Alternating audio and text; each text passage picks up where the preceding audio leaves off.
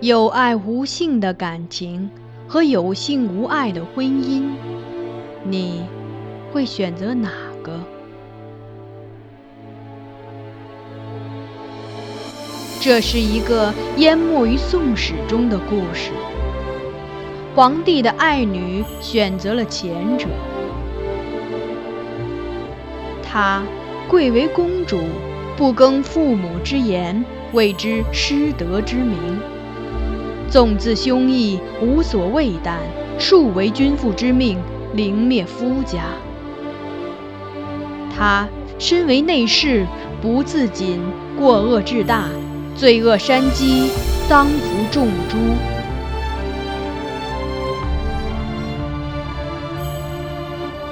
香雾，桃源路，万里苍苍，烟水暮。留君不住，君须去。秋月春风闲度，桃花凌乱如红雨，人面不知何处。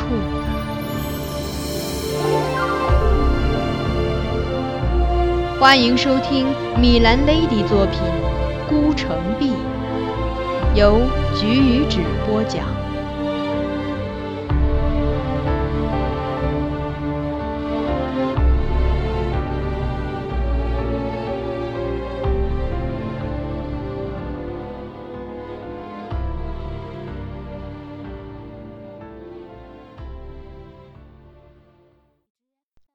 凭证，苗淑仪颇诧异，问张承照：“上次那宣徽使的事闹得这样大，官家怎么还会旧事重提？”张承照目视宁华殿方向，道：“一定有人在他耳边吹风呗。”苗淑仪再问：“这回可又是全台全院的官上殿反对？”张承照摆手道。臣也想帮娘子看看，怎奈走入大殿后门，刚一靠近屏风，就被那里守着的内侍殿头呵斥出来了。可张贵妃派去的小黄门却还在那里。苗淑仪想想，对公主道：“温柔，你带怀吉和程照去垂拱殿，等你爹爹退朝，就接他过来。”公主答应，唤我一起出门。苗淑仪对张成照使了个眼色，后者心领神会的颔首，躬身后退而出。走到院中，犹听见身后有娘子抱怨：“这回可别真被他得逞！若他伯父做了宣徽使，往后我们岂不是连选谁使唤、牵谁留谁都要看他脸色？”垂拱殿前后皆有门，御座之后有影壁。左右设屏风，皇帝及殿中内侍由后门出入禁中。公主带我与张承照进至一侧屏风旁等待。那里的内侍殿头见是公主，亦不好阻止。倒是公主见张贵妃的小黄门仍守在那里，不觉有气，压低声音斥他道：“你在这里做什么？可是想探听朝中之事？”小黄门惊骇。连称不敢，迅速退了出去。这时，忽听殿上有人提高了声音：“陛下，张瑶佐自罢宣徽使，方逾半年，且还端坐京师，以失后路。本以为千夫所指，今陛下复受其宣徽之职，天下物议腾沸，亦增鄙峭。若致命实施，必将有损圣德。”若陛下不纳臣尽忠爱国之请，必行尧所滥赏窃位之典。臣急请陛下将臣贬黜出京，以戒不时忌讳愚直之人。他扬声说出这些话，竟大有以自贬妖君之意。公主听了，立即靠近屏风，透过缝隙往里看，旋即回头跟我们说：“这人是谁呀？”还真把乌纱帽给摘下来了。我与张承照也去看了看，见那人四十余岁，穿的是御史中丞的服色，想必便是王举正了。此刻他跪于殿中，已除下幞头，高举过顶，闭目低首，静候金上表态。而金上仍保持着温和的语调，安抚他道：“朕知卿贤侄，但有谏言，从容道来便是，何必如此？姚左之事，朕适才已反复解释过。这次虽授他宣徽南院使之职，但同时让他出外知河阳。所谓除宣徽使，不过是贴旨以降其牢记。出之在外，亦无法干涉朝中及宫中事。众卿或可安心。他语音才落，便又有个官员站了出来，承护躬身，正色道：“陛下。”宣徽之职仅次于二府，不计内外。张尧佐护恩宠之后，凌灭祖宗之法，妄图非分，屡次向陛下讨职求赏。若除宣徽南院使，今虽出领外镇，将来亦必求入见，即图本院供职，以致使相重任，陛下不可不察。这人一身绿色宫服，显然品阶不高。年纪也不大，看样子似乎是个御史台微官。刚才张承照向公主低声介绍过王举正，现在公主又问这绿衣官员，张承照却也不认识，遂转手请教一旁的内侍殿头。那内侍殿头犹豫了一下，还是回答了：“那是殿中侍御史李行堂介。”公主打量了一下殿上官员，又问。包拯是哪位？内侍殿头答道：“如今御史台未经中书上报，请得皇帝旨意，便不能全台上殿，只能按日轮班，故包拯未能一起上殿。”金上沉吟片刻，然后回应唐介道：“此次迁官，朕之前与中书商议过，在职一决，并无不可。”唐介随即上前一步，道：“张尧佐比元恩思，越次超卓，享此名位已为过月。倘不一旨，恐怕日后国朝亦有国中杨妃之祸。若迁官出自宰执之意，此乃其不念祖宗基业之重，有顺延故宠之嫌，理应论罪而责之。”见金上一时并不答话，唐介从袖中取出一册章书。双手奉上，道：“之前臣等入白中书，请全台上殿，宰臣闻彦博不许，臣自请贬放于外，彦博亦不报，如此蒙蔽圣聪，以求自保，足见其奸佞。臣拟了一份札子，请陛下过目。”金上示意身边侍立的张茂泽下去接过札子，张茂泽转呈金上。金上展开一看，旋即大有怒意，将札子置于地上，不再戏谑。唐介却并不惊慌，自己过去拾起札子，展开后朗声念道：“文彦博专权任私，邪邪为党。知益州日，乍见金旗锦入献功业，原此着为执政。及恩州贼平，卒会名号成功，遂讨宰相。”兼谋迎合，险用姚左，阴结贵妃，现陛下有司于后宫之名，内实自为谋身之计。金上扬声喝止，唐介竟毫不理睬，一径念了下去。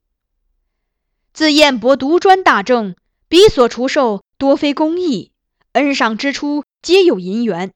自三司、开封、谏官、法司两至三管诸司要职，皆出其门。更相受引，借助声势，微服溢出于己，使人不敢议其过。金上再次拍案命道：“住口！”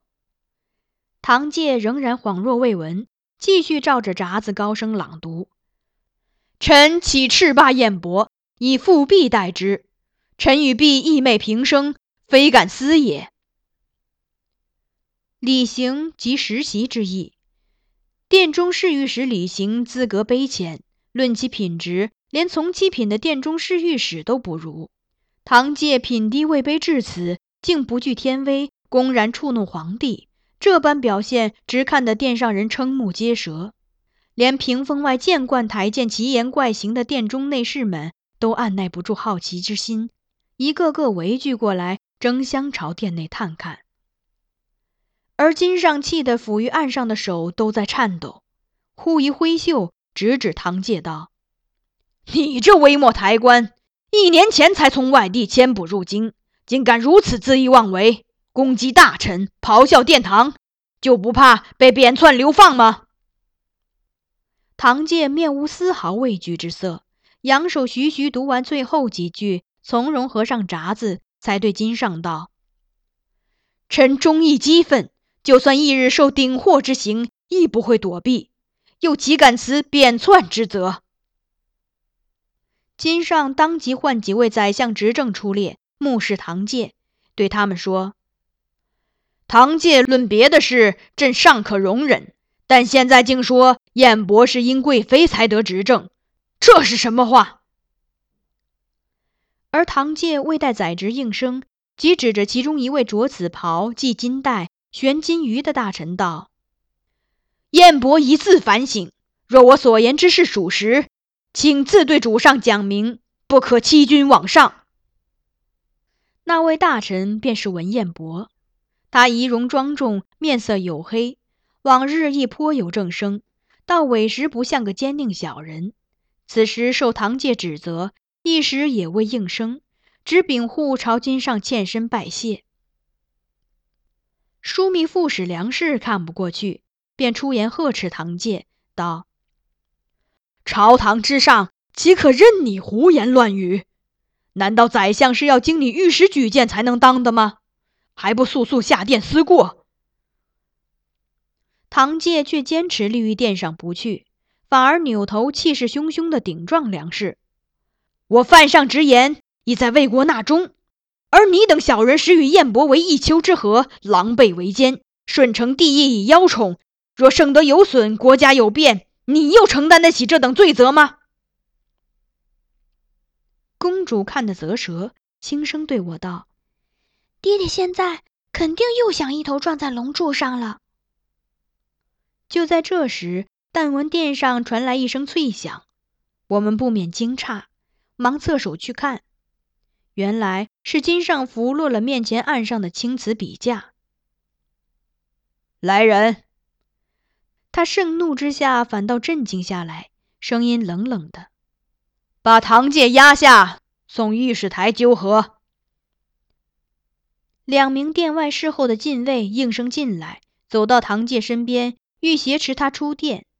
唐介一阵衣袖避开，略一冷笑，转身自己阔步出门。殿中的王举正似还想为其辩解，但刚一开口，唤了声“陛下”，就被金上扬手止住，喝令道：“你也出去。”王举正默然，将手中乌纱搁于地上，败退而出。文彦博待二人离去后，朝金上再拜，道：“抬官严事是其职责。”望陛下宽待唐介及王举正，不因此事加罪于他们。金上不答应，顾左右道：“今日当值的中书舍人是谁？快召来为朕草制。殿中侍御史李行唐介，则受春州别驾。春州地处岭南，乃穷山恶水之地，放逐到那里的官员，多有死于任上者。”这时，金上义太坚决，怒不可测，群臣都不敢再觐见。片刻后，坐于大殿一隅，执笔记录君臣言行的修起居住官员搁下手中笔，起身缓缓走到殿中。此人长身美髯，举止温文，我一看即认出他是多年前见过的蔡襄。在因新政风波外放数年后。他和当初奏邸一案中被逐的大部分管阁名士一样，又被召回朝中了。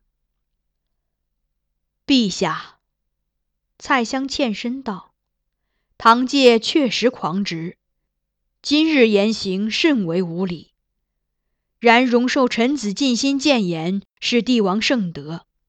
陛下一向从谏如流，善待言官，故臣斗胆，望陛下金代堂戒之罪从轻发落。金上却不欲再多言，说了声“退朝”，便起身入内。公主立即后退，立于垂拱殿后门之外。待金上出来后，便迎上前行礼问安。金上见他，蹙眉问道：“你怎么在这里？”公主微笑道：“爹爹忘记了吗？今日说好要去怡凤阁看女儿做箜篌的。”哦，金上记起来，但脸上满是疲惫之色。可否改日再去？爹爹很累。公主有些失望，但仍点头答应。那爹爹先回去歇息吧，何时想听了再告诉女儿。金上颔首，匆匆向福宁殿走去。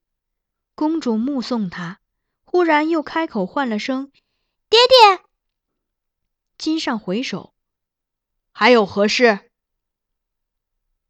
公主以手抚胸，巧笑倩兮，深呼吸。金上错愕。旋即反应过来，看着女儿，终于展颜笑了。